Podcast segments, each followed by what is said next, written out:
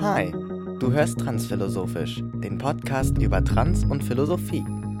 Wir sind Rick und Mike und in jeder Folge widmen wir uns einem großen Thema. Davor gibt es den legendären Trans-Teil, in dem ich von meiner Hormonbehandlung mit Testosteron erzähle. Jetzt weißt du Bescheid. Los geht's! Eins noch. Falls dir gefällt, was du hörst und du Bock auf haufenweise Bonusmaterial hast, unterstützt uns doch auf Patreon unter www.patreon.com slash transphilosophisch. Jetzt aber wirklich. Ab geht's!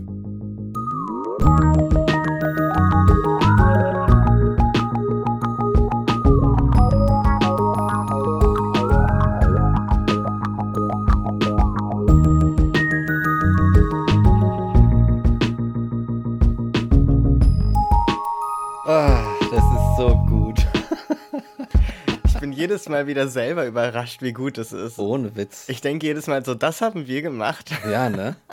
auch so ist richtig nice. Nicht schlecht, nicht schlecht. Kann ich auch nichts, äh, da, da hilft auch die Bescheidenheit nicht. Nee. Es ist halt einfach nice, es macht richtig Spaß. Ja, genau. Genau. Bescheidenheit ist da völlig unangebracht. ja. Ich habe auch gerade rausgefunden, dass wir uns jetzt angeglichen haben, sofatechnisch, weil ich kann jetzt Ah. Das machen? Das ist voll cool. Ich habe auf meinem Sofa irgendwie jetzt gerade den, weil ich das 10 cm nach hinten verschoben habe. Bin ich das? Ah, doch, ja. ist, kann, ich, kann ich jetzt die Quietsch-Funktion so ein bisschen aus den Augen verloren.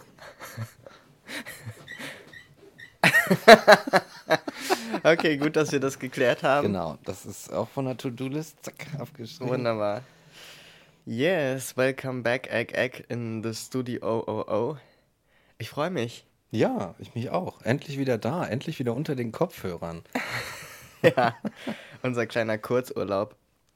Und genau. heute widmen, widmen wir uns dem Thema, das wieder mal unsere wunderbaren, unfassbar attraktiven und sehr talentierten und menschlich einfach höchst angenehmen Patrons ja, genau. ausgesucht haben. Und dieses Thema lautet Zukunft. Es ist die Zukunft. Ein düsteres Thema also. Offenbar. Offenbar. Offenbar, ja. Und bevor wir uns diesem Thema widmen, mache ich nochmal äh, irgendeine Sprachübung, weil ich mich jetzt schon verknote im Gesicht mhm. und mit der Zunge. Äh, nee, rede ich erstmal über den legendären Trans-Teil. Genau. Was gibt es zu erzählen? Ich weiß gar nicht so richtig, was ich erzählen soll. Ich habe mir heute beim Sortieren einer Festplatte viele alte Bilder angeguckt hm. und äh, war doch recht schockiert zu sehen, dass ich sehr viel abgenommen habe durch das Testosteron, denke oh. ich. Einfach so an den Oberschenkeln und an den Armen, überall, wo sich bei Menschen mit viel Östrogen im Hormonhaushalt so Fett einlagert oder anlagert und Wasser. Das ist ganz normal. Also, das ist auch von Mensch zu Mensch unterschiedlich. Also, da könnte man jetzt auch nicht sagen, das ist typisch Östrogen, aber das oh. ist halt eine Tendenz. Und die Tendenz ist eben auch, wenn man dann mehr Testosteron im Haushalt hat, dass dann das sich verlagert oder gänzlich sozusagen verpufft. Mm. verpufft. Und bei mir ist es offenbar verpufft, weil ich wirklich abgenommen habe. Ich habe dünnere Beine, ich habe dünnere Arme und man sieht mehr Muskeln und so weiter. Das ist schon abgefahren, weil ich wusste das schon und ich war mir dessen so auch äußerlich bewusst, dass ich habe das schon gesehen, aber so krass im Vergleich jetzt nicht. Also vielleicht war ich in dem Foto auch irgendwie gerade besonders dick für meine Verhältnisse, aber es war schon krass, so zu sehen und auch im Gesicht und also wo man überall äh, abnehmen kann, ist schon verrückt irgendwie. ja, genau. Ja, und sonst ähm, ist mir noch aufgefallen, ich habe jetzt wirklich so einen Bartwuchs, den ich wirklich alle drei Tage bearbeiten muss, wenn ich ihn so haben möchte, wie ich das will. also ich kann jetzt nicht mehr so mich einmal rasieren und habe dann zwei Wochen Ruhe, wie das eine Zeit lang mhm. war, weil es einfach so ein Teenie-Bart, wenn du so willst, war. Sondern ja, jetzt, äh, jetzt gibt er sich doch recht. Quietsch, quietsch. Jetzt gibt er sich doch einiges an Mühe, mhm. mich äh, täglich zu belästigen. Ja, ja. Und äh, ich habe jetzt sogar schon einen Trimmer gekauft. Ein Trimmer. Ich äh, fahre neue Waffen auf, ja. Ja, jetzt einen ist- Trimmer. Der Trimmer Trimmer ist Beste. richtig nice, ja, ey. Ja. Richtig gut. Ja, ja, auf jeden Fall würde ich auch sagen. Also ich kann, äh, früher habe ich auch so Nassrasur und sowas gemacht, so never, nee. So ein Scheiß eigentlich. Die ganze Zeit musste ich mit diesem dämlichen Schaum einkleistern Ja. und das dann da so abschaben, wie, wie beim Fensterputzen. So ein Aufwand, Alter, da habe ich auch gar keinen Bock drauf. Ja, und nur damit es dann drei Tage später wieder nachgewachsen Exakt. ist, ne? Also, das ist ja auch der Punkt. Ja, Du hast ja nicht mal dann Ruhe und hast irgendwie da dich schön clean geshaved, sondern ja, wie lange? So eine halbe Stunde gefühlt und dann Ja. Kommt das wieder. dann gucken die schon wieder so raus, so ist jetzt alles wieder gut und dann sieht man das schon und denkst ach, come on. Ja, so ist das mit den Haaren im Gesicht. Yes, und ähm, gibt es sonst etwas zu erzählen? Schwierig zu sagen. Ich habe einfach, ich habe auch auf den Fotos gesehen, ne, da hatte ich noch keine OP gehabt. Und das war für mich ganz seltsam, weil ich dieses Bild gesehen habe und ich habe schon gesehen, dass ich da irgendwie Brüste habe. Unter den Klamotten zeichnet sich das ja irgendwie ab. Aber es war für mich ganz seltsam, das zu sehen, weil das so. Ich habe das ja schon mal erzählt. Für mich war das ja nie so, dass ich mich nicht so gesehen habe wie jetzt, sondern das war einfach so, ja, ich habe halt auch Brüste, die sind so drüber über dem, Mhm, wie ich ja. mich eigentlich fühle und wie es eigentlich ist. Und was bedeutet jetzt das zu sehen auf Fotos und das als Realität, dass das stattgefunden hat und so mal war, anzuerkennen, hat sowas von, als hätte ich da äh, mir Brüste angezogen. Ah, verstehe. Also als hätte ich was mir aufgetragen oder irgendwie hinzugefügt, was eigentlich nicht da ist.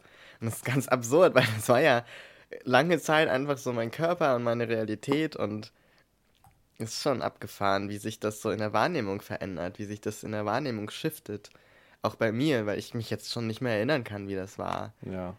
Und ähm, ja, das fand ich ganz spannend. Was ich aber auf jeden Fall noch intus habe, ist die Erinnerung daran, wie es war, gesellschaftlich als Frau gesehen zu werden und so bestimmten Dingen ausgesetzt zu sein. Und da einfach eine Solidarität immer noch zu haben mit Frauen, die, glaube ich, so schnell nicht einen verlässt. Auch wenn man dann vielleicht vollends, was ich ja jetzt gar nicht möchte oder tue, vollends so in dem Mannsein irgendwie aufgeht.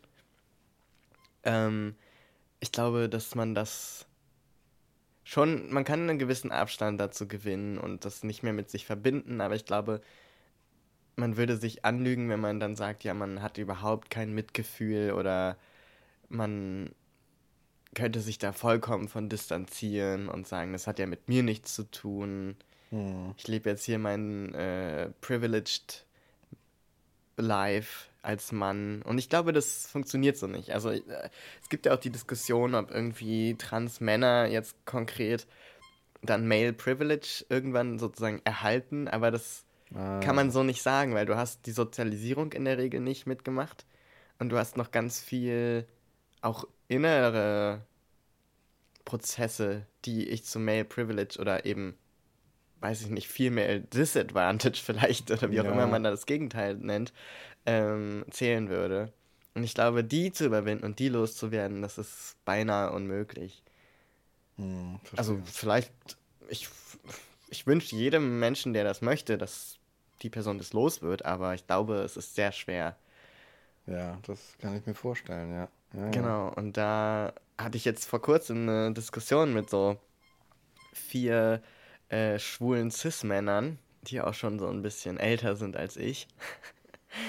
Und äh, ich nenne jetzt keine Namen und ich gehe auch nicht näher darauf ein, aber was passiert ist, es gab eine Diskussion, wo es relativ schnell sehr misogyn wurde Ach so. und sehr frauenfeindlich auf eine Art oder zumindest zumindest ähm, sehr auf die es ging um eine Situation zwischen Mann und Frau und sich dann sehr auf die Seite des Mannes geschlagen haben, sagen wir es mal so.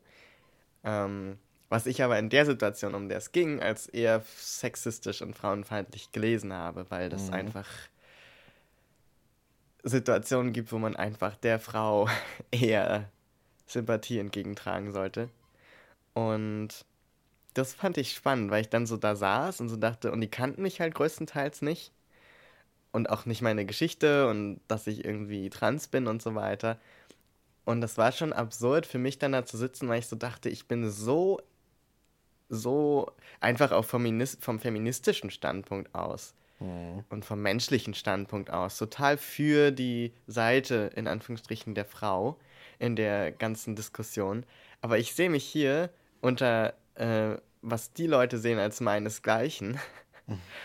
und es ist richtig schwer, dagegen anzukommen. Also, selbst wenn du sozusagen anerkannt bist als Mann in so einer Umgebung, ja.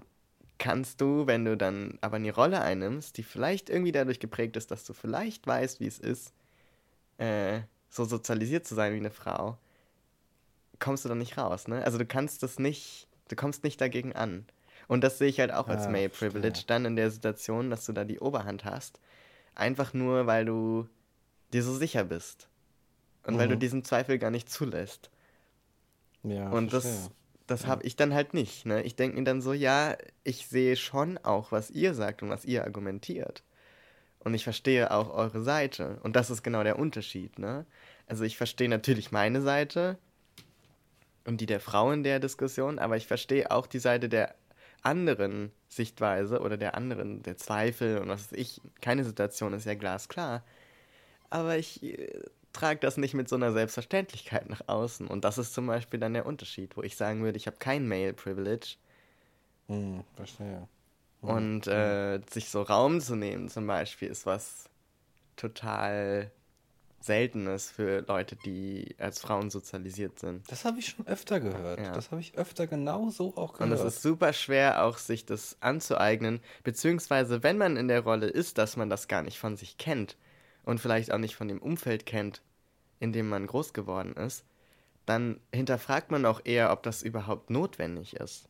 Weil ich bin viel lieber für eine Welt, in der niemand so viel Raum einnimmt, wie Cis-Männer es oft tun, sondern eher, dass Cis-Männer so mal einen Schritt zurücktreten und alle ihren, ich sag jetzt mal, äh, mittelmäßigen Raum und nicht übergroßen Raum mhm. bekommen. Mhm. Mhm. Weil ich finde, es ist ein Trugschluss, dass sich dann dass Privilegien ablegen bedeutet, dass alle sie bekommen.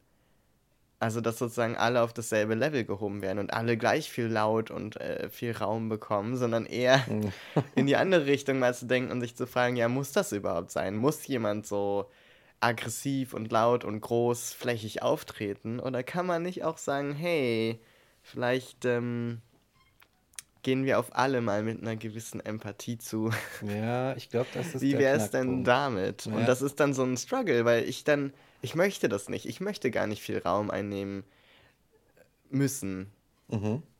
Und äh, ich glaube, ich glaube, dass das, das ist schwierig. Ich glaube, dass die Cis-Männer, ich glaube, das ist das Problem, dass, dass die Antwort, ja, die Antwort oder so eine Möglichkeit, das zu verstehen, liegt, glaube ich, in diesem Wörtchen muss.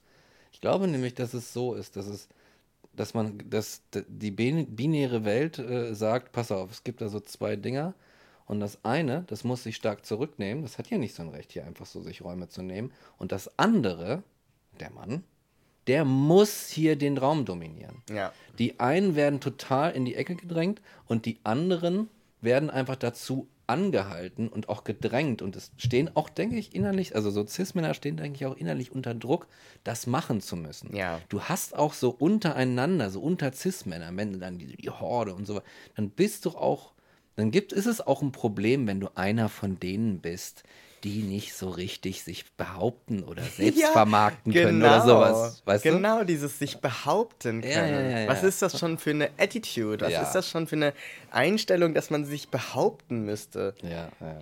Das hatte ich auch. Wo ist das denn nochmal her? Da war ich auf irgendeiner, auch irgendeine Situation, ähm, wo es dann darum ging, sich auf irgendeine Weise ähm, das, es ging um eine Situation, die so nicht okay war, wo es einfach etwas nervig war und wo man, mhm. wo ich mit jemandem ger drüber geredet habe, dass es wünschenswert wäre, wenn sich Leute äh, äh, auf eine bestimmte Art respektvoll und rücksichtsvoll verhalten. Mhm. So.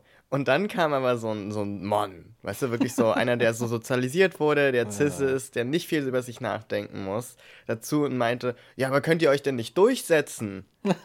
Dann müsst ihr doch mal was sagen, dann müsst ihr euch doch mal durchsetzen. Und ich dachte so, das ist so typisch gewesen. Einfach für diese Sozialisierung und für dieses, dieses Mindset. Weil wir beide ähm, waren halt so, ja, darum geht es ja gar nicht. Es geht ja um den Respekt der anderen gegenüber uns und gegenüber dieser Sache und nicht darum, dass wir jetzt irgendwie versagt haben, Ja, ja, unsere Anliegen durchzusetzen. Ja. Das sind ja zwei grundverschiedene Dinge. Ja. Ich möchte nicht, dass jemand, das ist der Punkt, ne?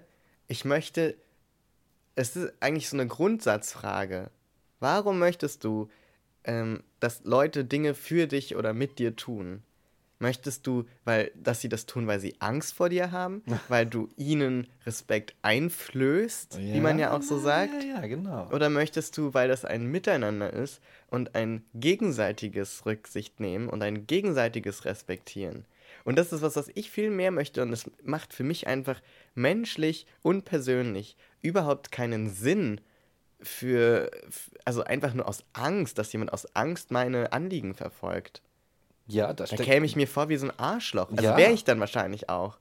da ist ein Weil das ist ein großes. Arschlochpotenzial, Ja. wenn du so deine Umwelt gestaltest.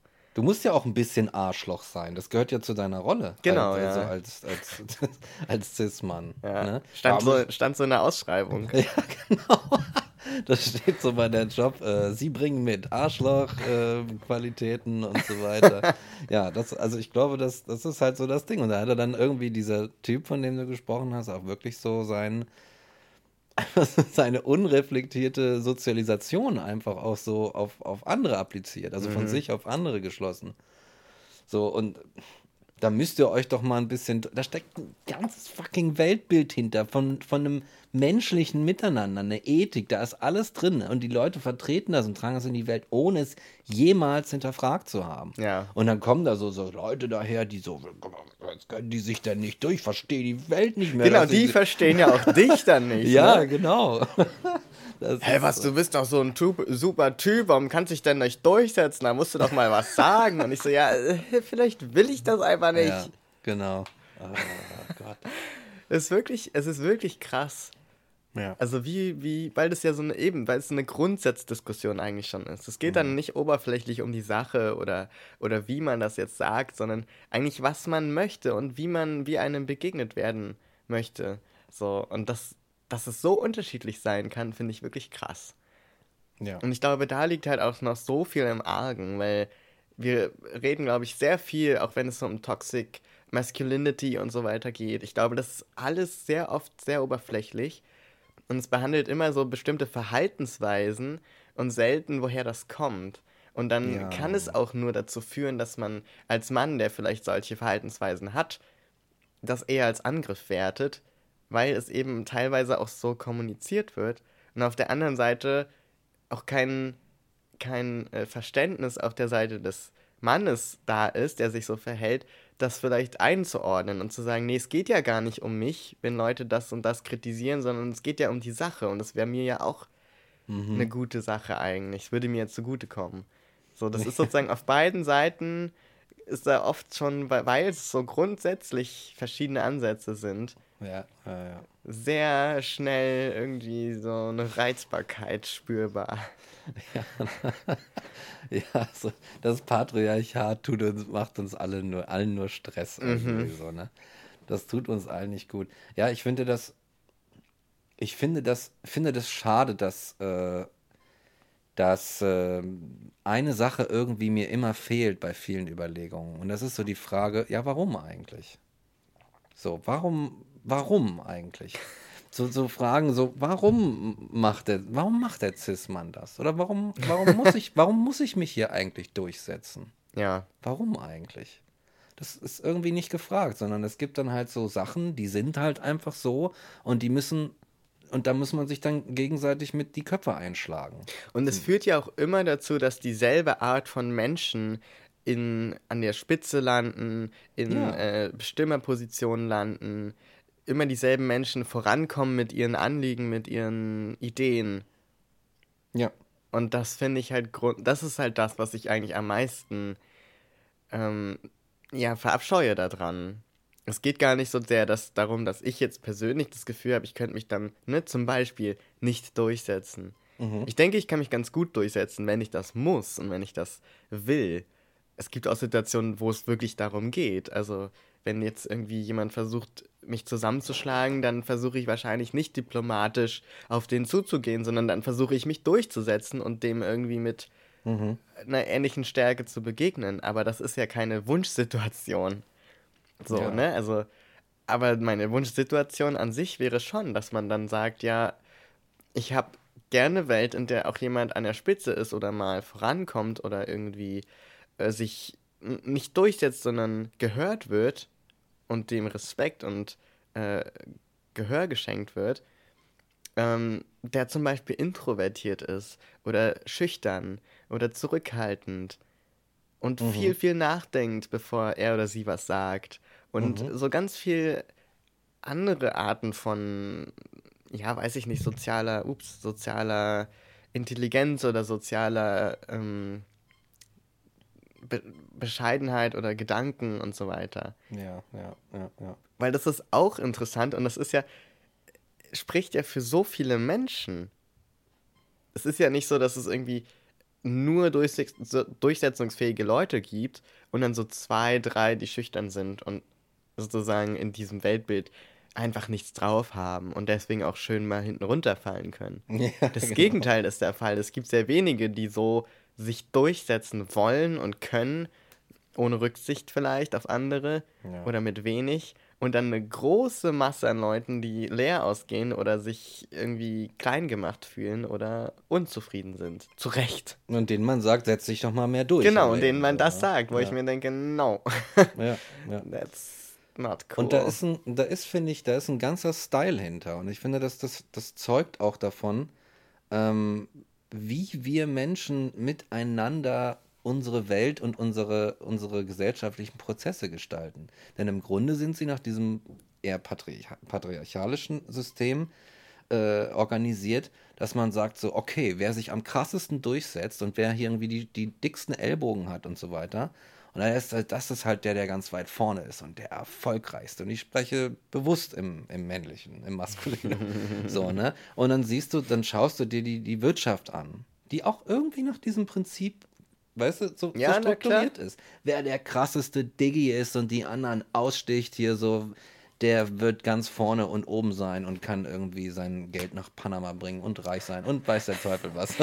Egal was. Und dann guckst du in die CDU und dann siehst du irgendwie, auch in der Politik ist es ja ähnlich so und dann siehst du so, ja, wer der krasseste Diggi ist und so. Und so gestalten wir unsere Prozesse. Aber ich denke, was vergessen wird, ist, dass auf, in dieser Art und Weise der Organisation, die relativ un unempathisch ist und äh, die auch irgendwie auch über Leichen geht mitunter, dass dabei auch vieles verloren geht. eventuell. Ja. Dass dabei auch vieles einfach, das, oder dass in dieser Organisation vieles nicht geschafft oder erreicht werden kann, auch nicht im Miteinander auch in Dimensionen der Effizienz, wie wir effizient vielleicht miteinander wirtschaften oder äh, äh, in der, weiß ich nicht, am Sozialen oder sonst irgendwo miteinander leben könnten und effizient alle unseren, sagen wir mal, Wohlstand in die Höhe treiben könnten, wenn wir es nicht auf diese dämliche Macho-Kacke-Art machen würden, das wird dabei überhaupt gar nicht bedacht. Da wird gar nicht, da gibt es kein Warum. Es gibt nur, nee, da muss halt, da muss so ein richtiger Kerl, muss da irgendwie vorweg.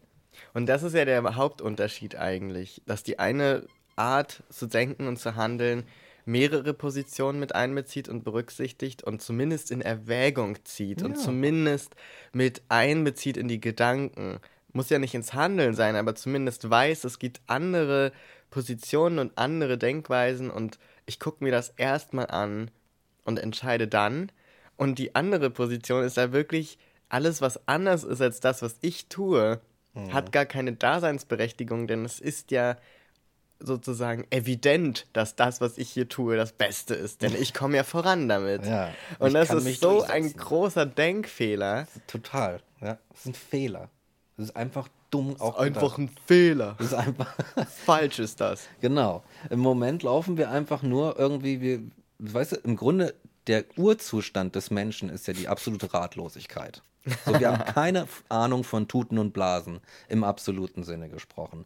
Und wir sagen so, okay, fuck, das ist alles so eine komplexe Aufgabe. Was machen wir? Äh, wir müssen irgendwen finden, der sich damit auskennt. Und wer kennt sich damit aus? Die kennen sich damit aus, die am besten signalisieren können, dass sie stark sind und sich damit auskennen. Okay, guck mal da, der sieht irgendwie hart, krass stark aus. Lass einfach dem hinterherlaufen. Lass dem hinterherlaufen. Und der sagt dann, wo es lang geht und wie der Ton zu machen ist. Aber zu sagen, hey, pass auf, wir hören uns jetzt mal alle unseren Beitrag an, wir hören jetzt mal an, was alle so zu sagen haben, versuchen das irgendwie zu organisieren und schmeißen quasi unsere Ressourcen, unsere Überlegungen zum Problem alle in einen Ring. Und daraus kreieren wir dann gemeinsam die beste Lösung für alle. Soweit sind wir noch nicht. Das ist einfach, wir sind einfach noch in so einem, in so einem mehr oder weniger Urwald-Setting irgendwie. So. Ich glaube auch, dass das eine Zeit lang einfach total Sinn gemacht hat.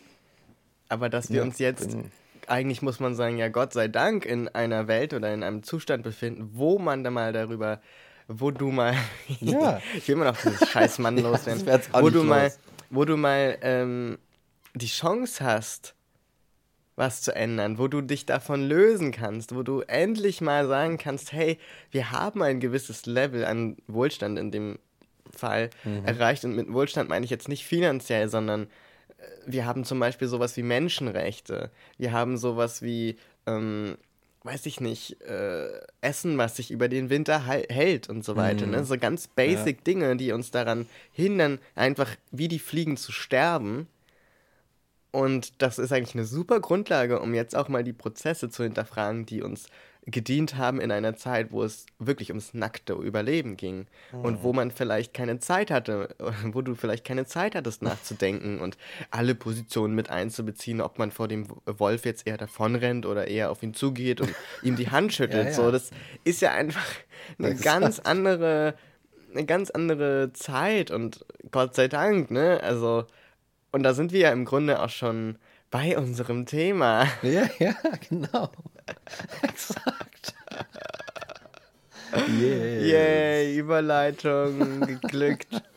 Nämlich der Zukunft, weil wir befinden uns ja, jetzt wird's deep, in der Zukunft, die sich ja. die Leute in der Vergangenheit vielleicht mal gewünscht haben. Ja, exakt.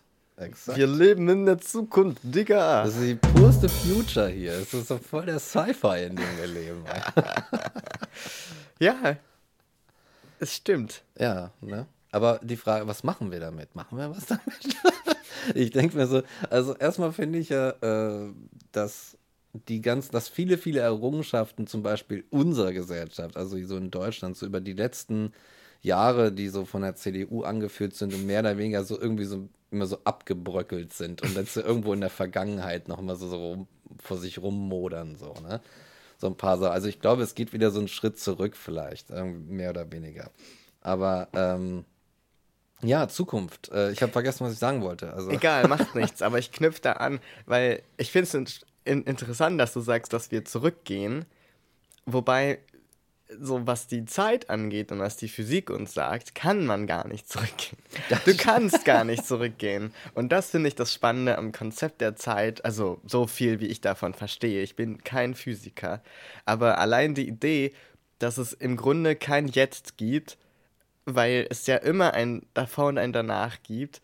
Und es, also es gibt nur die Existenz, die ist in dem Moment und das, was noch nicht existiert, ist die Zukunft und das, was schon existiert hat, aber nicht mehr existiert, ist die Vergangenheit. Und das allein ist für mich so ein, also wollte gerade sagen bescheuertes, aber so ein unglaubliches Konzept von ja. Zeit, dass man eigentlich direkt in so eine existenzielle Krise geraten kann, wenn man sich das mal fürs eigene Leben vergegenwärtigt. Absolut. Weil eigentlich alles, was man bisher geschafft hat, komplett für den Arsch ist und alles, was in der Zukunft noch kommt, auch komplett für den Arsch sein kann, weil man ist da ja noch nicht.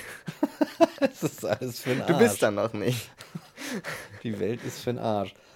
Man kann es natürlich als große Befreiung auch begreifen und sagen, dadurch, dass das, was gestern war oder was jetzt nicht mehr ist, oder was nicht jetzt ist, so vielleicht, äh, mhm. äh, schon nicht mehr existiert, muss es mich auch nicht mehr bekümmern und das, was noch kommt, das kann mich auch nicht bekümmern, denn es ist ja noch nicht existent. Also es kann auch befreiend sein. Muss ja nicht alles nihilistisch enden. Aber ja. Das finde ich spannend, einfach die Zukunft als das zu begreifen, was noch nicht existiert. Also, ja. dass es sie gar nicht gibt. Also im Grunde gibt es in diesem Szenario die Zukunft nicht. Ja, genau. Das, ja. Und das ist nicht so, what? Crazy shit. Weil wir als Menschen sind so angelegt, dass wir uns vorstellen, wie es sein wird, was unsere jetzigen Handlungen in der Zukunft auslösen.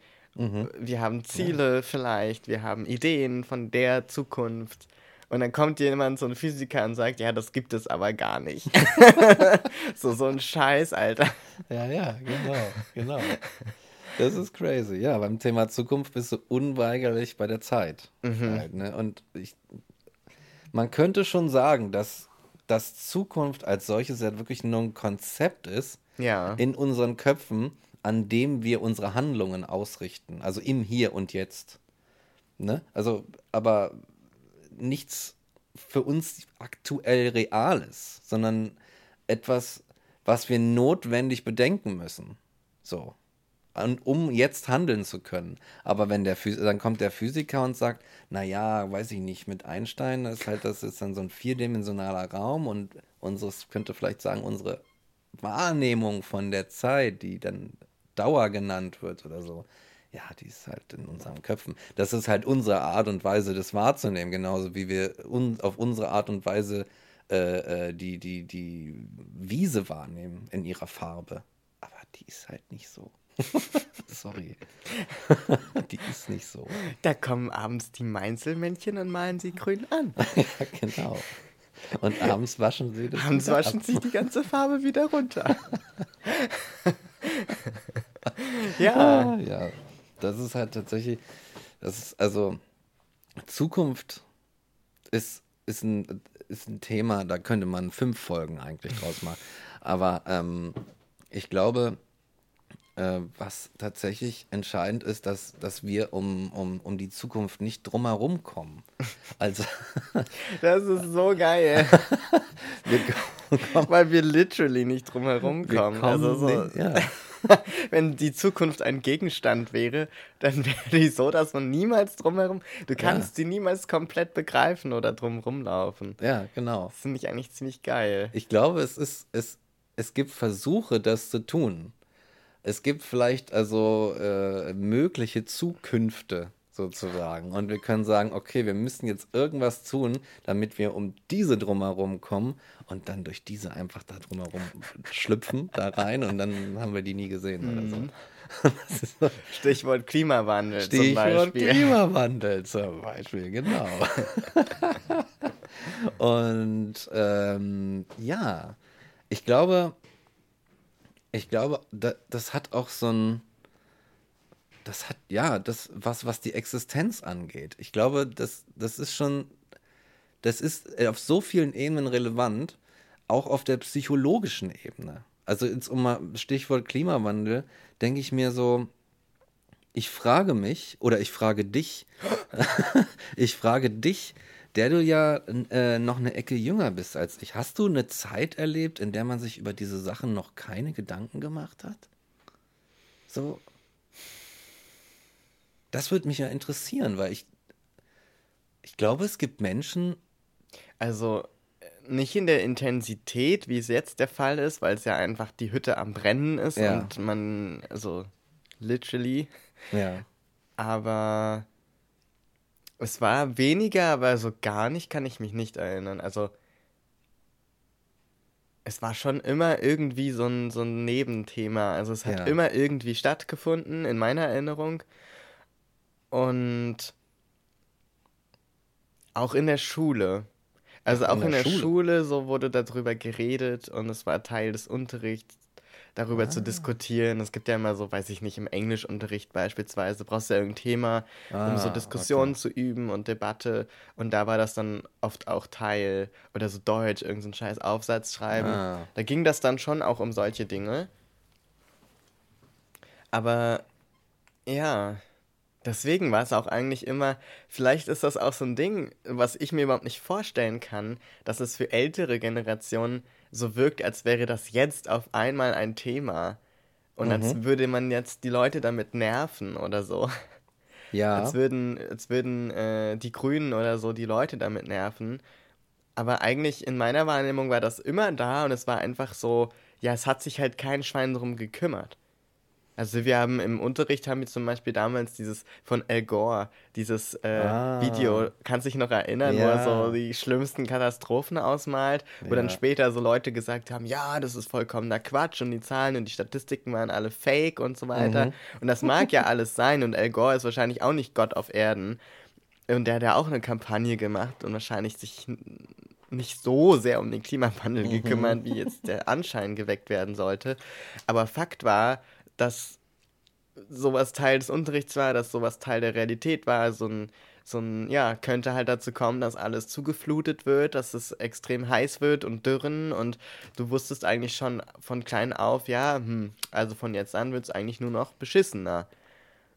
Mhm. Mhm. Und es ging aber schon so, dass man das, wie gesagt, als so ein Nebenthema oft noch hatte. Es war so da, aber es war jetzt nicht so täglich auf dem Menü, wie das vielleicht heute der Fall ist. Und die ganzen Jugendlichen, die jetzt gerade in der Schule sind und die jetzt auf Fridays Ja. for Future Demos sind, da denke ich mir so, ja, was für ein abgefucktes Live. Auf die wollte ich hinaus, ja, genau. Also das ist keine Zukunft, die man sich da vorstellt. Also es ist eine Zukunft, aber man möchte sie sich nicht vorstellen.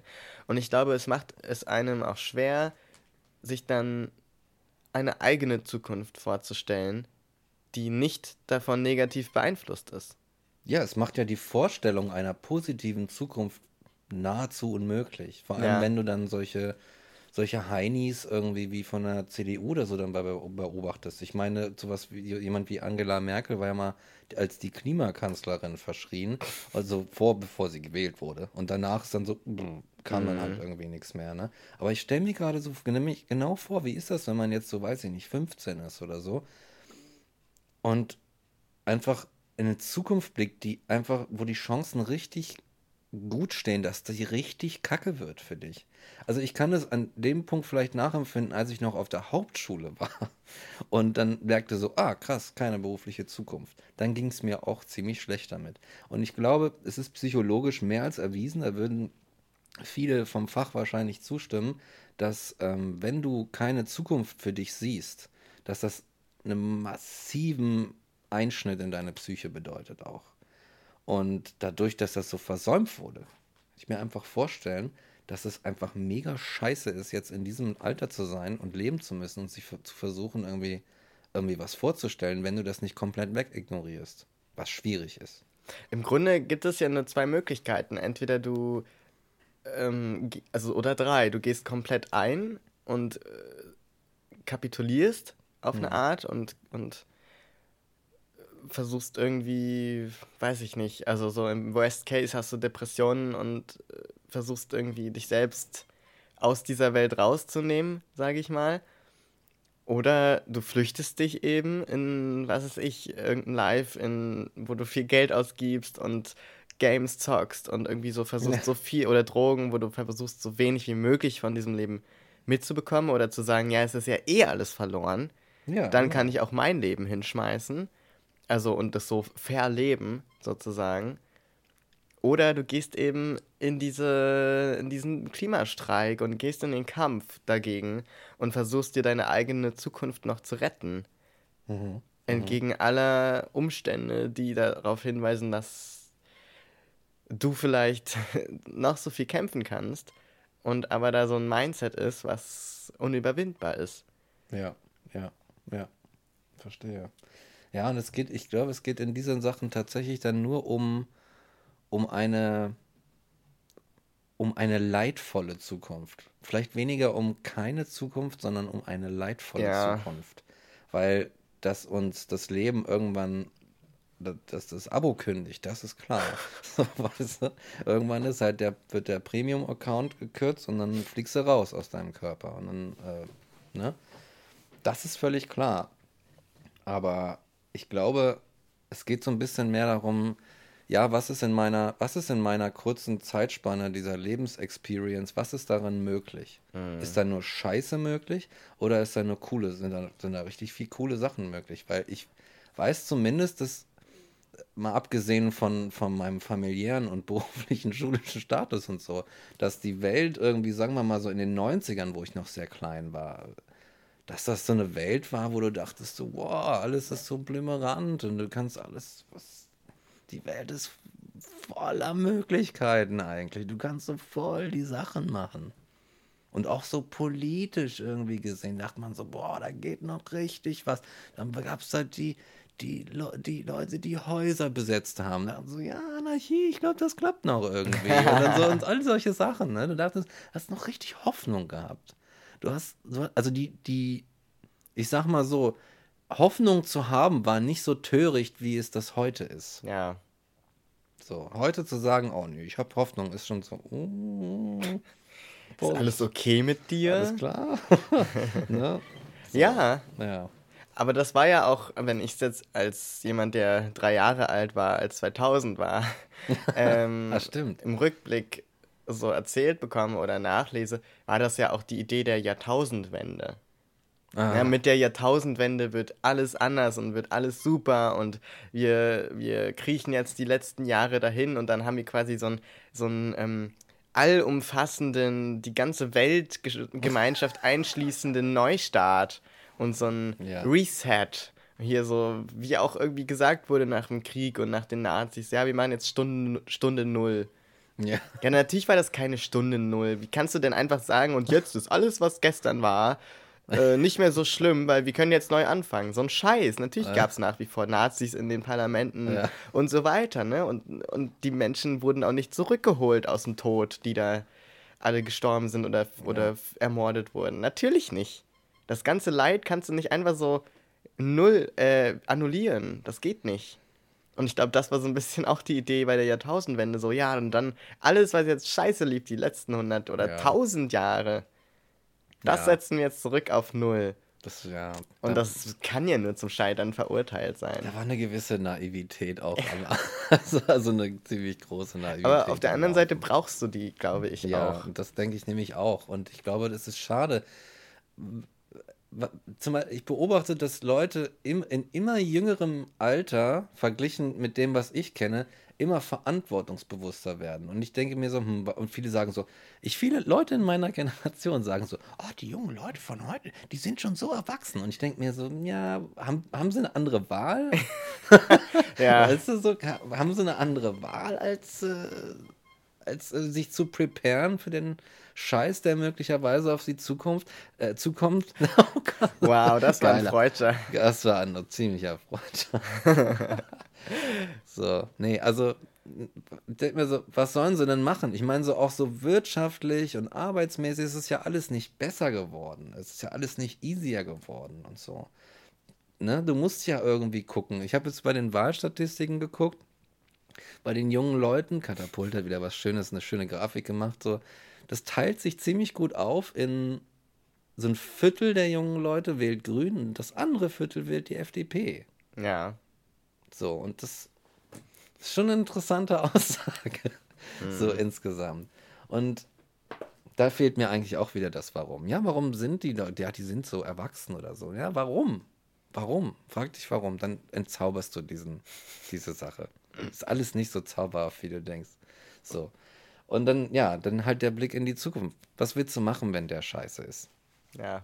Es erinnert so ein bisschen an äh, Kinder, die, warum auch, also die zum Beispiel so drogenabhängige Eltern haben oder ah, sonst ja. wie Eltern, die nicht so richtig zur Erziehung in der Lage sind und wo nicht rechtzeitig das Jugendamt oder irgendeine Einrichtung helfen kann und die dann sozusagen ihre jüngeren Geschwister aufziehen oder mitunter mhm. noch die Eltern auch äh, mit Essen versorgen und den Haushalt machen und wo du weißt, dass diese, diese jungen Menschen auch dann so ihre Kindheit skippen müssen, um zu überleben und dann so ganz erwachsen wirken, sehr früh, aber dann trotzdem voll die psychischen äh, Schäden davon tragen, weil da einfach was fehlt. Ja. Und ich denke mir manchmal, ja, vielleicht ist das auch so ein Symptom, dass einfach eine ganze Generation an Menschen schon ein bisschen zu früh erwachsen ist, weil sie das Gefühl haben oder durch die Notwendigkeit der ganzen auf uns zukommenden oder bereits existierenden Katastrophe so denken, ja, ich muss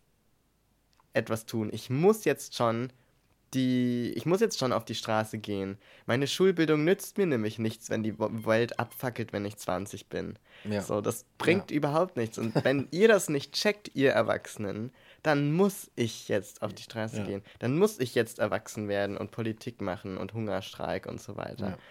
Und das finde ich echt krass. Also ich, wie gesagt, wie du auch du sagst, ne, dieses Warum, es ist eigentlich nicht so glamorous und, und toll, sondern man muss sich halt eher fragen, ist das wirklich so gut? Ja, ja, ja, genau. Es ist, glaube ich, tatsächlich eher, ähm, ja, es ist halt schon, es ist halt schon ein bisschen tragisch. Man, es wird ja mit so einer Bewunderung und so einer, fast schon so ein bisschen so, so einer Ehrfurcht irgendwie so, oh, die sind so, ja, aber das ist, das ist nicht diese tolle Sache, sondern ich glaube, am Anfang steht halt dieses so, dieser Blick in die Zukunft und der ist scheiße. Und was dann passiert, ist so, dass sich so dieses menschliche, äh, der Überlebenstrieb mehr oder weniger einschaltet. Mhm. Im, und das ist ja, das ist ja genau das Prinzip. Du schaust nach vorne und siehst, oh, da hinten kommt was, ich kann, da komme ich nicht drum rum.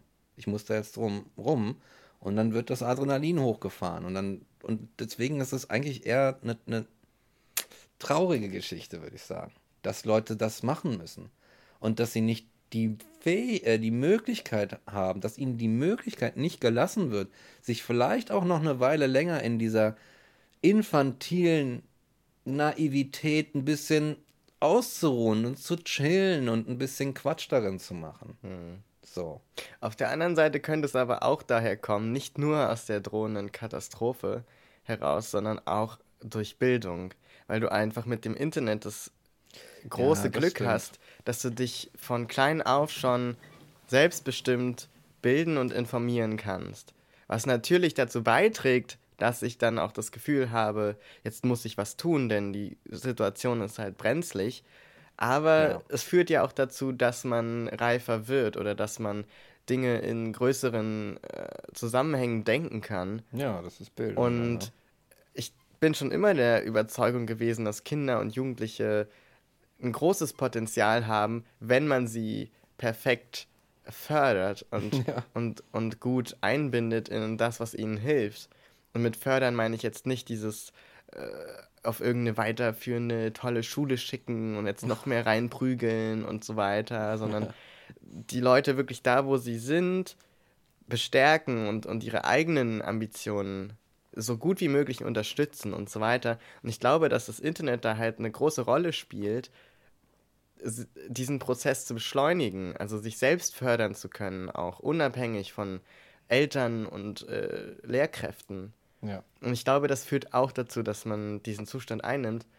Und es ist nicht nur negativ, sondern es kann halt auch ganz viel daher kommen, dass es sozusagen die Förderung so viel einfacher macht und so viel effektiver. Es wird halt übernommen. Genau, das sozusagen, Teil. also auch Menschen, die, was weiß ich, im 18. Jahrhundert jung waren, mit den Mitteln des Internets so jung, so erwachsen gewirkt hätten. Also ja, das wäre eine sagen. Möglichkeit, ohne dass es jetzt einen Klimawandel geben müsste. Also mhm. würde ich auch sagen. Es ja, ist okay. schon, also es spielt eine große Rolle, glaube ich, und es ist nicht nur die Katastrophe. Es ist nicht nur die Katastrophe. Aber es ist sicher auch ein großer Anteil. Ja, aber ich glaube, die, die Katastrophe bedingt ja zu einer gewissen Art auch die Art von Informationen, die dann an die, in das jeweilige Individuum geht. Im 18. Ja, Jahrhundert wären das wahrscheinlich andere gewesen, weil, ja. sagen wir mal, die ganze Informationshaufen des 18. Jahrhunderts im Internet veröffentlicht, wäre vielleicht noch nicht so reichhaltig wie das, was wir bis heute True. gemacht haben. Aber dann kommen die realen Dinge, wie halt äh, äh Naturgedöns und so weiter. Und ich glaube, dass dieser, dass dieser Frust, also das Wissen vorweg gesagt, Wissen macht ja nicht wirklich glücklich. So, das ist ja eine große. Nein, leider nicht. Das ist eine große Unterstellung, dass Wissen glücklich macht. Das ist das Gegenteil ist ja, der Fall. total. Wie ist das? Äh, selig sind die geistig Dummen. Ja, exakt. So, ja. Du siehst halt Probleme. Das ist das Ding. Ich habe es auch, ich, irgendwie, letztens habe ich jetzt vergessen, aber habe ich gemerkt, so, umso mehr Dinge ich durchschaue, zum Beispiel auch oder in der Musik, dass ich eine bestimmte Melodie durchschaue und dann spielen kann, desto mehr entzaubert sie sich für mich. So, sie ist, ah, ich verstehe sie. Und dann merke ich so, ach, das ist ja eigentlich ziemlich simpel. Oder es ist ja einfach, oder so weiter. Ne? Und, und, und wenn dann, dann irgendwie ein Problem, wenn du dann was analysierst, dann siehst du immer die Probleme an Dingen. Du siehst Probleme, du siehst, wo es eigentlich noch ha dran hapert. Und dieser Glanz, der ästhetische Glanz des Neuen und Unbedarften und Unberührten, der geht so verloren. Mhm. Und ich glaube, so ähnlich passiert es dann mit der Zukunft, weil man merkt so, uh, da sind nur so viele Probleme in dieser nicht existenten Zukunft. und nicht so viel anderes irgendwie. Außer du hast einen Haufen Geld natürlich. Ja, stimmt. Ja. Das macht doch einiges einfacher. Geld. Geld. Ich sehe Elon Musk zum Beispiel. Ne? Der denkt sich, oh shit, ich baue mal schnell mir ein Raumschiff und dann fliege ich zum Mars. Haha. Und dann muss, ich, dann muss ich mir das alles nicht geben. Ich habe euch alle ausgelacht. Genau, das ist sein heimlicher Plan. Ich habe jetzt auch gerade ein Problem und ich kann es nicht weiter in die Zukunft schieben und es heißt Harndrang. und das, dem muss ich jetzt mal kurz äh, eine Lösung zuführen. Ja. Und dann sehen wir uns gleich wieder. Ja, mach mal eine kleine Pause, ne? Ja.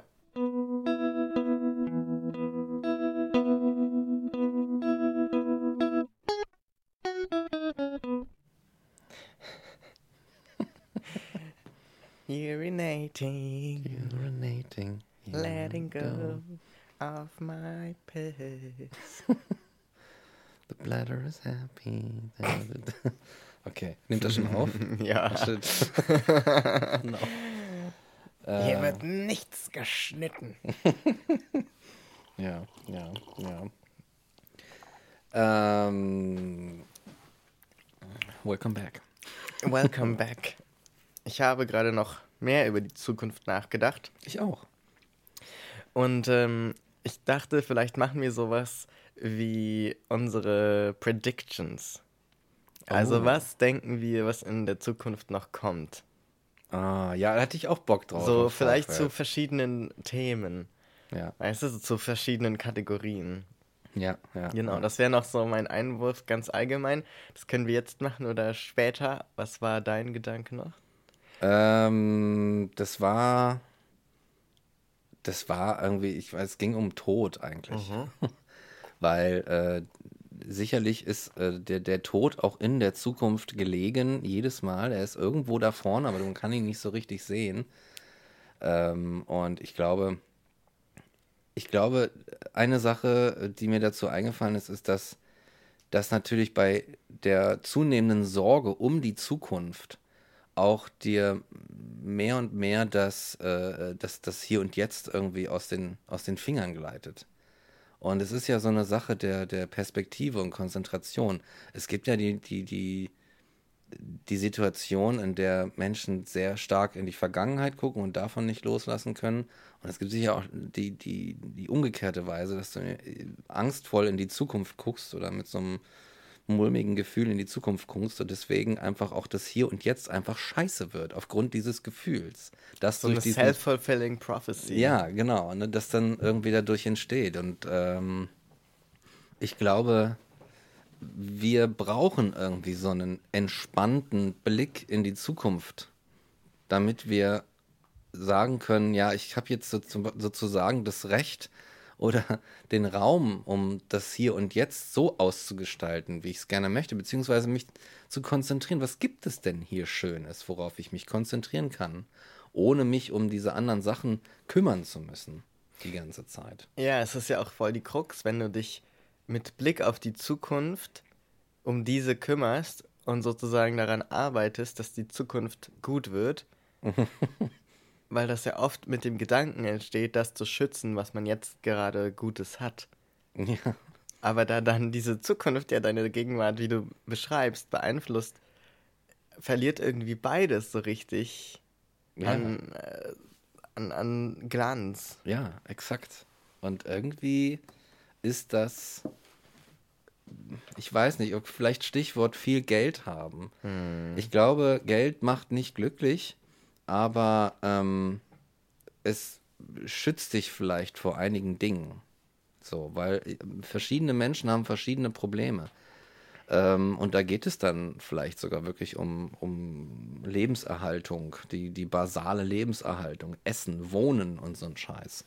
Wo du sagst, ähm, ja, solange ich genug Geld habe, ist das zumindest immer gesichert. Aber ich auch, ich denke die ganze Zeit beim Thema Zukunft an, an so einen Menschen, den ich, äh, den ich äh, so entfernt kenne und der sehr, der sehr, dem es sehr gut geht finanziell, aber und der auch auf so eine, auf so eine noch bessere Zukunft hinarbeitet, wo man so noch besser wohnt und vielleicht sich nochmal irgendwann ein schönes Haus oder sowas baut oder eine Yacht irgendwo irgendwo reinsetzt und mit der man ab und zu mal rumfahren kann oder so. Aber der dafür auch irgendwie so 80 Stunden die Woche ackert. Und es gibt viele dieser Menschen, die das irgendwie machen.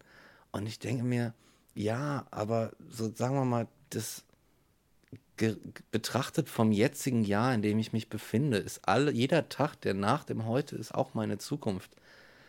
Und die ist ja per se scheiße, wenn ich die ganze Zeit nur daran arbeite, einen, einen Punkt gut zu machen, der de facto Ewigkeiten noch nicht eintritt. Und ich weiß, dass zum Beispiel diese Person sehr unzufrieden mit ihrem Leben ist, obwohl sie richtig viel Kohle hat. So richtig viel Asche, weil selbst, also selbst das, selbst auch die Aussicht auf eine gesicherte Zukunft macht dich noch nicht glücklich. Ja. Also es ist super tricky. Und die, die, die Krux oder der Druck wächst ja dann auch, dass diese Zukunft, wenn sie dann eintritt, ja. mit der Yacht und all dem drum und dran, diese Erwartungen erfüllt. ja. Weil was ist, wenn er dann, wenn die Person dann sitzt auf dieser Yacht ja. mit dem Cocktail und was weiß ich, in der Fantasie vielleicht der hübschen Frau nebenan und den Kindern in den Beibooten auf irgendeiner Karibikinsel. Ja. Dann ist der Druck schon auch groß, dass du genau dann auch bitte glücklich zu sein ja. hast. Weil sonst war ja wirklich alles für den Arsch. Und diese Zukunft hält überhaupt nicht, was sie dir vermeintlich versprochen hat. Ja, Mann. Das wäre ja richtig devastating. Alter, das wäre das Schlimmste. Du hast so 20 Jahre für diese, für diese äh, ominöse Zukunft da gearbeitet und dann ist die auf einmal scheiße. Wie scheiße ist das denn? Weißt du, ich habe so viel für dich geta getan hier Zukunft und jetzt bist du so scheiße. Ich habe mir das geiler vorgestellt. Oh, was für eine, was für eine furchtbare was für eine furchtbare Vorstellung. Aber ähm, ich komme nämlich auch auf eine andere Art und Weise dahin. Und zwar, ich habe das ja, weiß ich nicht, vor Ewigkeiten, tausend Millionen Folgen habe ich das mal erzählt. Aber es gab halt irgendwie eine ganz, einen Schlüsselpunkt in meinem Leben, in dem ich dachte, ich muss gleich definitiv sterben. Mhm. So, ich bin definitiv, es ist klar, okay, gleich ist es vorbei. Gleich muss ich sterben.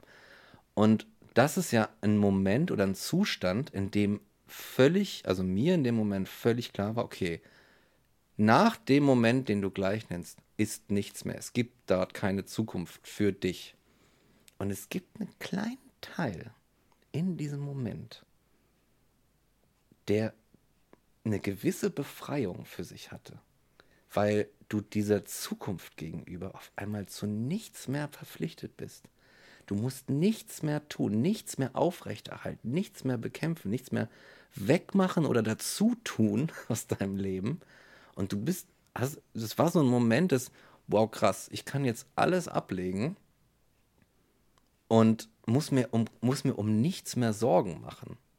Obwohl auf der, auf der einen Seite die massive Angst vor dem ist, was dann gleich kommt, und auf der anderen Seite so ein, oh krass. Und ich hatte irgendwie so, ich kann es kaum erklären, aber so ein gedanklich-mentalen Ding der vollkommenen Entfaltung. Weil auch so, weil als wären so ganz viele Gedankenblockaden oder Sachen, die man sich selbst verbietet, auf einmal so völlig irrsinnig und, und irrelevant, dass du das einfach ablegen kannst. Und nach diesem Zeitpunkt unmittelbar bin ich auf die Philosophie gestoßen und habe gesagt, uh, ja, das passt irgendwie. und bin dann in diese Richtung gegangen. Und deswegen rätsel bis heute noch daran, aber deswegen denke ich mir, ja, das ist schon so ein Ding mit der Zukunft, wie wir damit umgehen. Und, ne? und ob wir uns vielleicht irgendwie von der so ein bisschen oder von unseren Gedanken oder unseren Erwartungen mehr an sie versklaven lassen in unseren gegenwärtigen Handlungen. Und ob das so eine, so eine gute Sache ist. Natürlich ist es total blöd zu sagen, so, ah, scheiß auf den Klimawandel und so. Ich mache Abrissparty und wir haben jetzt noch irgendwie so schöne zehn Jahre und dann verbrennen wir alle. Irgendwie so. Das wäre eigentlich ein geiles Szenario. Einfach so ein, so ein Hellfire, so ein Inferno und so alle in Party und so. Und das war's dann einfach. Lachend und, und tanzend. Und, oh ja, genau. Und like this, humanity vanished. Mit einem Lächeln. Einfach, einfach. so. Ja. Das letzte Ritual ist das dann so. Ja. Ja, das war so ein Gedanken, den ich gerade beim Rauchen hatte, mit, mit dem ich mir auch so ein bisschen meine Zukunft zerstöre. So irgendwie, ne? Ist auch so bescheuert einfach. Oh no. Hm. Ja. Ja, tricky, aber witzig, dass du diesen Moment hattest in Verbindung mit dem Gedanken an den Tod. Und, mhm. die, und also dieses Sterben, ich glaube auch, also selbst wenn es, das ist so eine Frage, die ich mir immer wieder stelle, wenn es möglich wäre, würde ich ewig leben wollen? Ist ja auch hm. eigentlich so eine Grundsatz-Philosophiefrage, oder? Also das ewige Leben, ob das überhaupt ja. Sinn macht oder wie das dann wäre und bla. Und ich bin irgendwie bisher, obwohl ich mein Leben echt sehr gerne habe, immer wieder zu dem Schluss gekommen, ich würde vielleicht gern eine längere Zeit haben als jetzt durchschnittlich möglich ist. Oder mhm. vielleicht besser Bescheid wissen, wie lang. Wobei, das weiß ich auch nicht so genau. Aber ich würde auf keinen Fall nach meinem jetzigen Kenntnisstand ein unbegrenztes Leben haben oh, wollen. Oh, ja. Ja, ja, Weil der Tod und die Aussicht darauf, dass es ein Ende hat, treibt mich zumindest auch an, Dinge zu tun und Dinge nicht ewig liegen zu lassen und sich Dingen zu widmen und auch äh, zu powern und so Hoffnung reinzustecken und auch es zu genießen. Mhm. Und zu sagen, ich habe eh nicht so viel davon. Also gucke ich auch, dass ich das, was ich hier mache, so nutze, dass es für mich Sinn macht. Also dass es sich gut anfühlt, dass ich so viel Zeit wie möglich mich glücklich fühle, dass ich eine gute Zeit habe, aber ohne dabei menschlich irgendwie mich zu fühlen, als müsste ich mir was vorwerfen am Ende oder mhm. als, also so auch unter sozialen und menschlichen Aspekten einfach zufrieden sein kann. Und wenn der Tod nicht wäre und damit diese Begrenzung und auch das Ende einer Zukunft, mhm. ich glaube, dann wäre das so ungreifbar und so haltlos und so verflüchtigend irgendwie, dass das gar nicht ja. so richtig Spaß machen würde. Ja. Also es ist vielleicht auch einfach nicht in unserem in unserer Möglichkeit so zu denken, wie das dann wäre und wie man das ausfüllen könnte. Und natürlich stellt man sich dann sowas wie vor wie ja, dann lerne ich jede Sprache auf der Welt, dann lerne ich jedes Instrument auf der Welt, weil ja. ich habe ja ewig Zeit und so weiter. Aber eigentlich ist ja das, was es so spannend macht und was auch das Leben so individuell macht, die Tatsache, dass du Entscheidungen triffst aufgrund dieser Begrenzung, die dein Leben ganz individuell gestalten. Weil sonst würde ja am Ende jeder Mensch alles gelernt haben, jede Sprache, jedes Instrument und dann, was wäre dann noch? So, dann cool, dann könnte jeder mit jedem alles spielen und sprechen und dann irgendwann wäre das so in meiner Vorstellung auserzählt. Und ja, dann, und dann ja. gäbe es keine Reize mehr. Ja. Und ich glaube, dieser Moment, wo viele ja auch diese sogenannte Midlife-Crisis erleben, ah, ja. das ist auch so ein, ich habe jetzt irgendwie alles gemacht, was in meiner Zeit mir möglich war. Und jetzt habe ich keine neuen Reize mehr. Jetzt passiert irgendwie nicht mehr viel. Ich dachte, bis hierhin hätte ich so einen gewissen, so eine gewisse, also jetzt habe ich zum Glück nicht erlebt, aber was man so, was ich so als Erzählung, Erzählung kenne oder aus Texten darüber, ist ja auch diese Idee von, man erreicht so ein gewisses Level und da erreicht man dann irgendwie so einen, so einen Endpunkt, so eine Grenze. Und darüber hinaus ist menschlich nicht mehr so viel möglich. Ja, und ich glaube, dadurch, dass wir so eine Begrenzung haben durchs Körperliche und durchs Geistige, würde die endlose Zeit eigentlich nur unser Verderben bedeuten. Das ist ja eine Ausweglosigkeit. Genau, weil du, ausweglos. weil du dem gar nicht, du kannst das gar nicht ausfüllen, diese ganze Zukunft. Ja. Du würdest dich vielleicht wirklich da, du würdest depressiv vor dich hin vegetieren in, Ja. diesem, in dieser Endlosigkeit. Und jetzt, um auf dich zurückzukommen, wenn du da diesen Moment hattest, das, was du da beschrieben hast, das sind ja auch vieles, so wirkt es auf mich, Entscheidungen, die auf einmal ganz klar sind. Ja, Sachen, exakt. über die man ewig nachgedacht hat und wo man in so Spiralen landet und nicht rauskommt und Blockaden und so weiter. Und aber dadurch, dass du diese gefühlte Begrenzung und wenn es auch sogar unmittelbar wäre, Ja. gespürt hast, da ging auf einmal was, ne? Weil dann ist es auf einmal ganz glasklar. Ja, genau, genau. Da geht's dann auf einmal. Da ist so, da triffst du dann halt die Entscheidung, weil du sagst, ja, jetzt ist doch eh alles egal. Jetzt kann ich auch das machen, was ich will. Oder also mich für das entscheiden, was ich gerne möchte. Ich kann das einfach tun, weil gleich bin ich eh tot, drauf geschissen. Und das ist, und das ist vielleicht der positive, dieser befreiende Effekt an der ganzen Sache. Ja.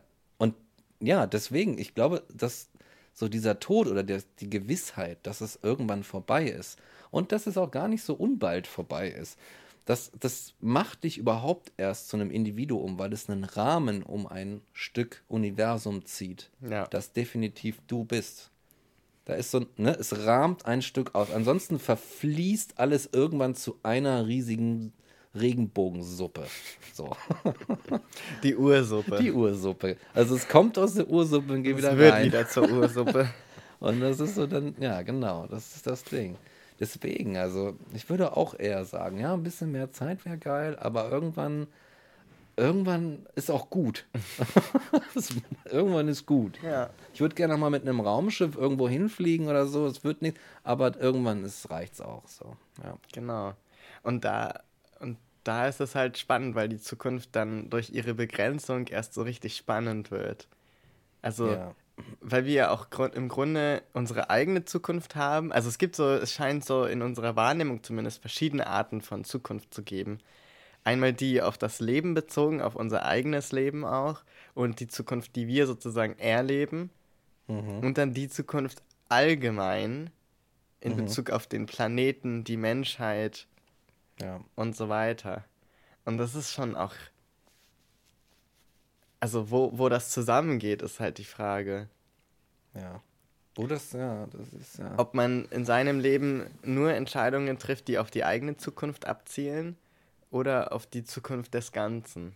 Ich denke, trotzdem bist du, auch wenn ein Rahmen drum um ist, untrennbar auch mit, mit dem, dem Rest, mit den anderen Bildern. Das ist eine Galerie.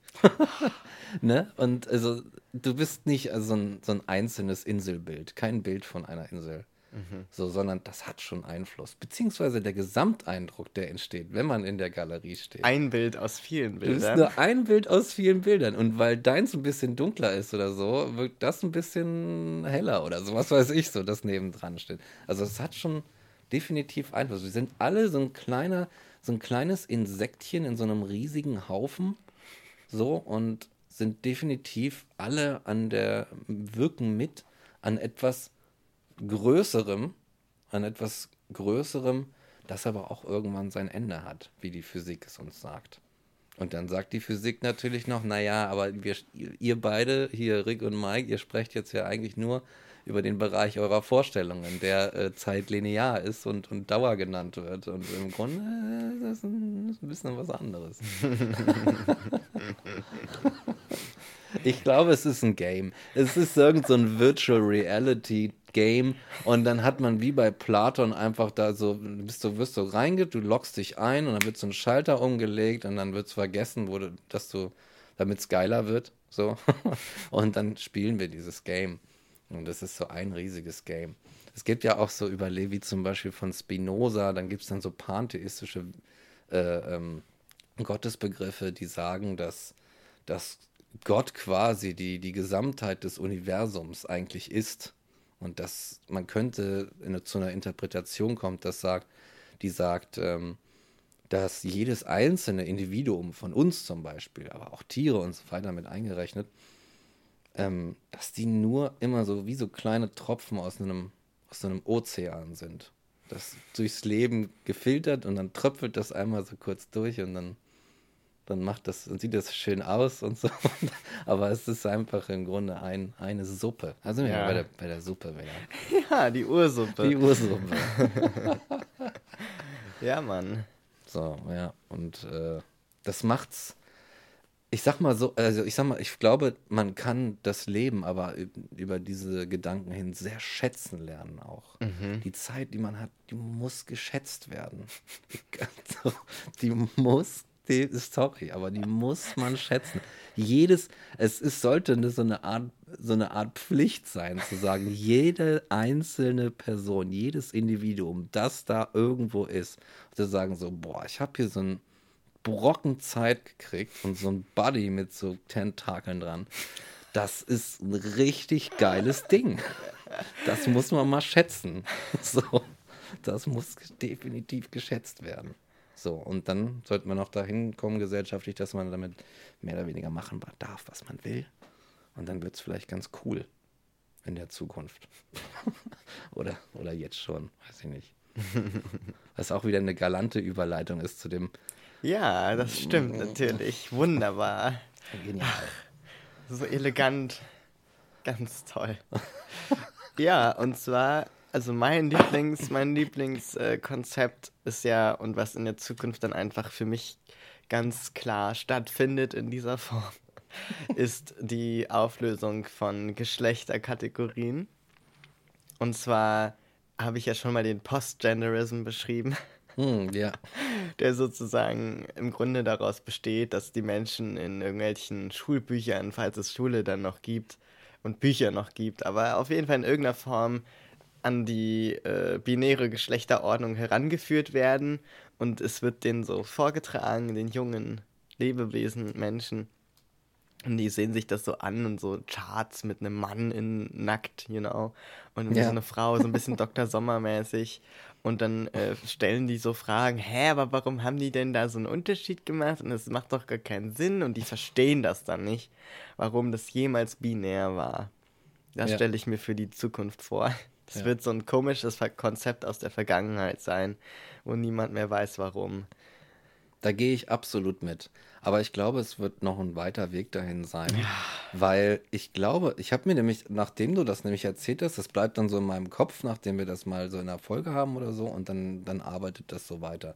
Und ich denke mir immer, dass die binäre Welt, also die binäre Geschlechterwelt, diese Ordnung, wir hatten das ja am Anfang dieser Folge ja schon kurz vorhin, ne? Ich glaube, dass da viel dran hängt. Mhm. Da hängt auch zum Beispiel überhaupt die Möglichkeit eines Patriarchats dran. Denn wenn du in einer postbinären Welt bist, in der keinem Individuum mehr aufgetragen wird, zu sagen, hey, sei doch mal hier, du, hier hast, du hast, guck mal, du hast da so einen Penis und du musst jetzt ein Mann sein, der sich auch durchsetzen kann. Und der auch mal sowas sagt, weißt du, und du musst dann mal sagen, sei doch mal ein richtiger Mann. Das wird dir nicht mehr gesagt, weil das überhaupt keinen Sinn ergibt in der ja, postbinären genau. Welt. Und deswegen kann es auch genau genommen gar kein Patriarchat geben, weil die entsprechenden da heransozialisierten Geschlechterbilder gar nicht existieren. Und Leute sagen so, ja, äh, was, nee, wieso, nee, macht keinen Sinn. Und ich glaube, das sind, und aber wie gesagt, da hängt halt viel dran, so wirtschaftliche Strukturen und so. Deswegen glaube ich, braucht das noch eine Weile, bis die, äh, bis, bis man das so überwunden hat irgendwie. Ja, ich habe vor kurzem eine Doku gesehen, äh, Trans I Got Life. Da geht es um verschiedene Transmenschen und deren äh, Wege und ja, Erfahrungen. So ein, so ein Interview-Slash-Doku-Format. Und da wird auch eine Person interviewt. Ich glaube, die erste Transfrau, die eine geschlechtsangleichende Operation bekommen hat. Ach so, ever, jemals. Ich glaube ja, mhm. ich glaube, das war eine der ersten oder mit einer bestimmten Technik. Auf jeden Fall äh, Dr. Marcy Bowers. Und äh, die ist richtig cool, weil die hat dann auch so einen Vortrag gehalten und das wurde so ein bisschen gefilmt und sie wurde auch interviewt. Und das Schlusswort war eigentlich das Coolste von ihr, weil sie meinte, sie, ähm, witzig auch, ne, als eine, die so schon sozusagen Senior ist und die ja auch, äh, was uns die Geschichte lehrt, auch äh, so Oldschool-Ansichten haben könnte, ne? dass es dann mhm. nur Transmänner und Transfrauen gibt und weißt du, also auch mhm. da gibt es sehr viel rückständiges äh, Gedankengut oder Mindsets. Aber sie ist total forward thinking und sagt dann halt am Ende, ähm, sie weiß gar nicht, warum es nicht, warum man nicht sagt, wenn ein Kind geboren wird, ähm, oh yes, uh, congratulations, it's a very healthy baby, with, uh, it's a healthy baby with a very large clitoris. Weil sie sozusagen gesagt hat, ja, im Grunde ist ein Penis auch nur eine große Klitoris. Ja, ja. Und ist also. äh, es ist so. Ja. Und es wächst auch genauso. Und es ist aus demselben Material und aus demselben Genpool und so weiter. Und je nachdem, wie du es beeinflusst, kommt es entsprechend raus. Und das fand ich so cool, wie sie das so gesagt hat. Einfach so, it's a, it's a healthy baby with a very large clitoris. Und das ist so, so, dass es so ganz einfach ist, diese Dinge aufzulösen. Weil das ist, das finde ich halt so cool daran an dieser Vorstellung einer postbinären Welt. Es ist nicht so schwer, sich das vorzustellen. Mhm. Und es erscheint nur die logische Konsequenz aus den Richtungen, die es jetzt schon gibt. Mhm. Also ich meine, wenn man 20 Jahre zurückguckt, weiß ich nicht, wie viele Menschen es gab, die Nicht-Binarität überhaupt kannten oder geschweige denn sich identifiziert haben oder sich wiedergefunden haben in der Gesellschaft. Und jetzt sind wir schon da, dass es Menschen gibt, die nicht binär sind in der Öffentlichkeit, in den Medien. Es gibt äh, Menschen, die sind äh, in der, weiß nicht, die sind SchauspielerInnen und super, also dadurch sehr, da- das sind halt Menschen, die sehr viel Medienwirksamkeit, sehr viel Öffentlichkeit haben. Die sind trans. Und es ist also viel sichtbarer Mhm. und viel mehr da und viel ähm, ja, eingebundener in die Gesellschaft. Das ist nicht mehr so weggesteckt und versteckt und klein gehalten. Und ich hoffe, dass das genauso passiert mit ähm, schwarzen Menschen und People of Color und Ja. mit Menschen mit Behinderung oder Behinderten und so weiter. Also, dass wir sozusagen in alle Lebensbereiche noch reingehen und sozusagen, das ist ja eigentlich absurd, dass das für mich noch eine Zukunftsvorstellung ist. Ja, das ist schade, ne? Ne? Dass, ja. dass einfach die Bandbreite an Menschen so ihre Öffentlichkeit bekommt und ihre äh, Normalität. Also Mhm. so, äh, Normalität ist ja so ein Konzept an sich, was ich nicht so mag und was für mich nicht so sinnvoll ist, ja. weil es ja immer ein Nicht-Normal suggeriert. Und das ist das Problem. Aber es wäre halt cool, wenn wir dahin kommen, dass äh, alles so normal ist, dass man sich fragt, ja, aber was ist denn nicht normal? Mhm. Das wäre halt cool. Und das Ja. bezogen auf alle Menschen. Und ähm, ja.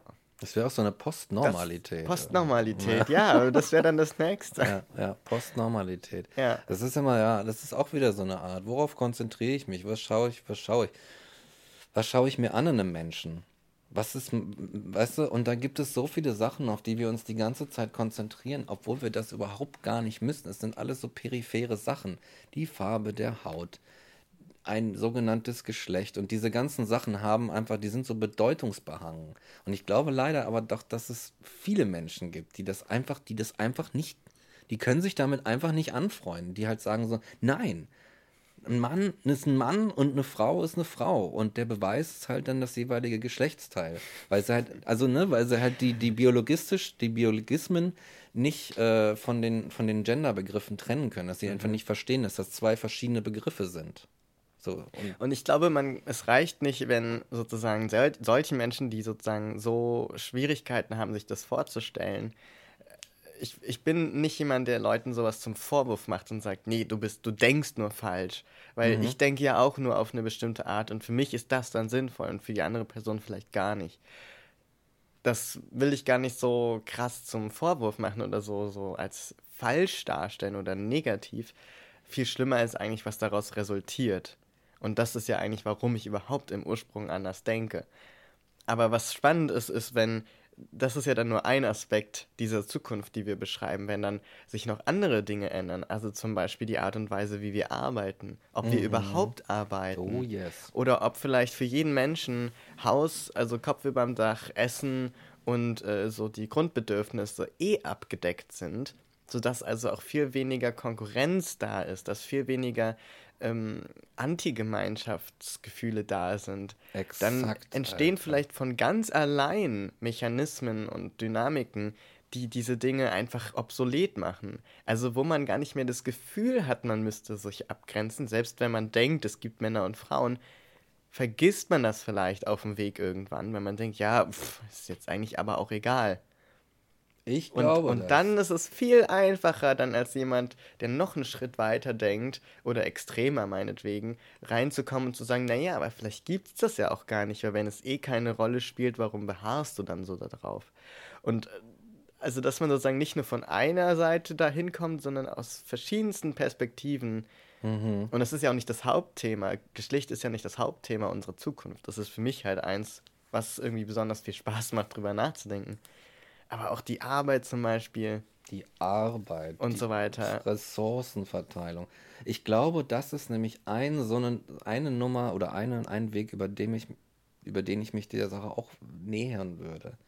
Ich glaube, dass diese ganzen Einteilungen, die wir haben, die auch so uralt sind, einfach so, dass wir jetzt sagen, oh, wir müssen Menschen in bestimmte Rassen, das ist ja auch so ein äh, abartiges, uraltes Ding, wir müssen Menschen in Rassen einteilen, wir müssen sie in Geschlechter einteilen, wir müssen ganz viele Kategorien aufmachen. Warum? Weil wir den, ich sag mal, den, den Reichtum des Planeten auf einer gewissen Art und Weise aufteilen. So.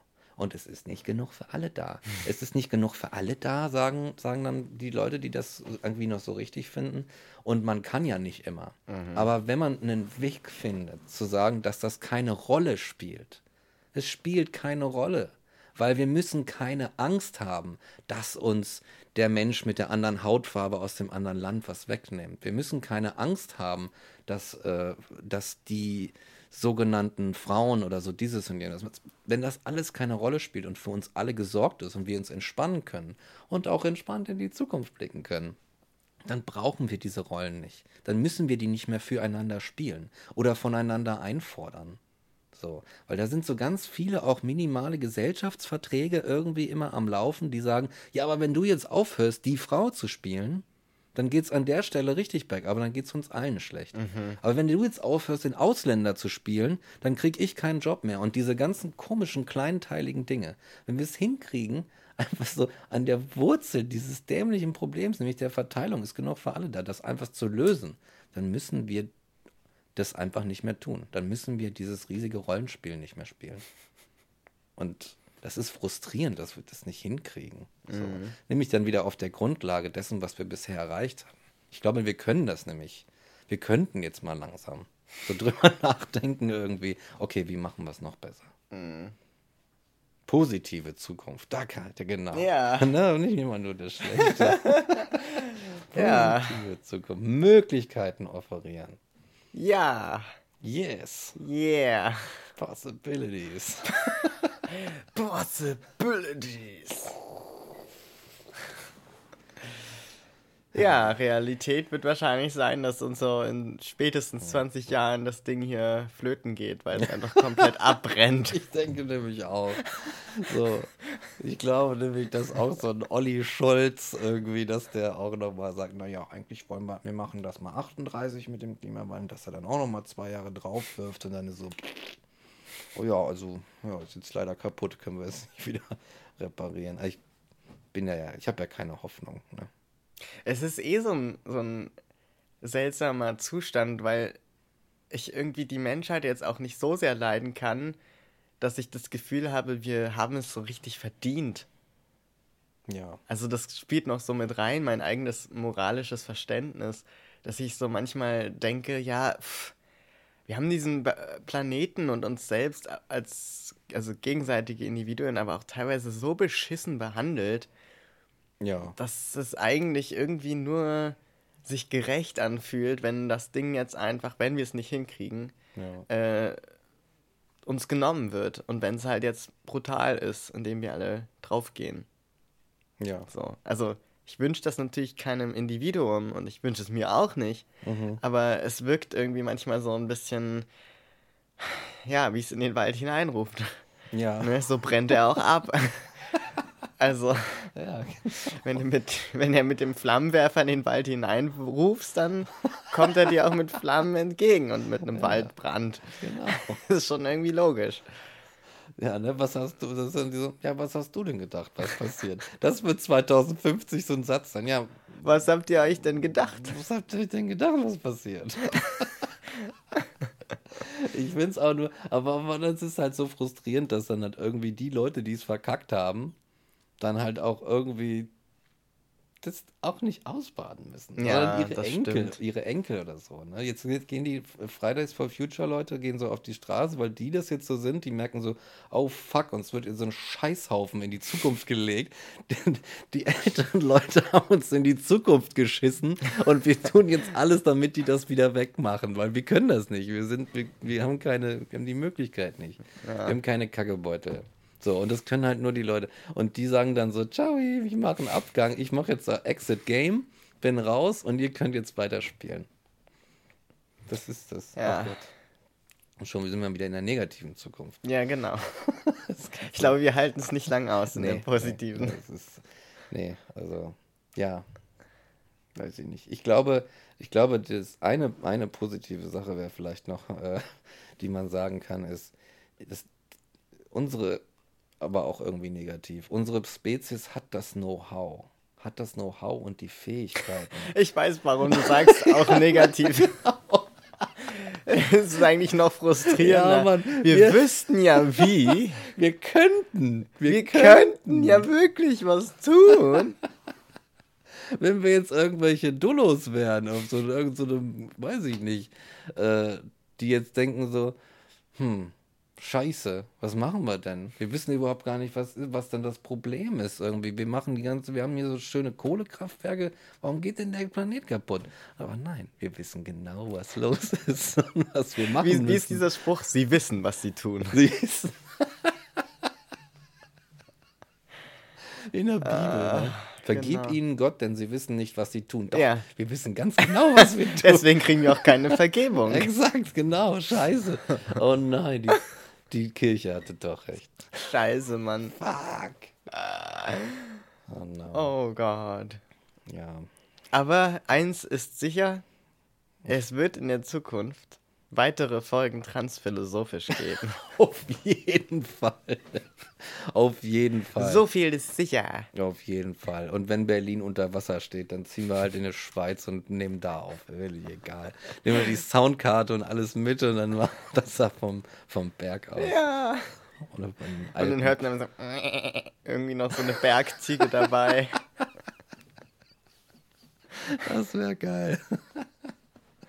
Alrighty, Leute. Ja, ne? Dann, Machen Sie es gut. ja. Bleiben Sie uns gewogen. So tun Sie es bitte. Und geben Sie die Hoffnung an eine Zukunft nicht auf. Genau. Nicht aufgeben, aber auch nicht zu sehr. Verbeißen. Sowas. genau. Macht nur, nur Stress. Ne? Try, but don't try too hard. Und damit verabschieden wir uns. Bye, bye. Oh, scheiße.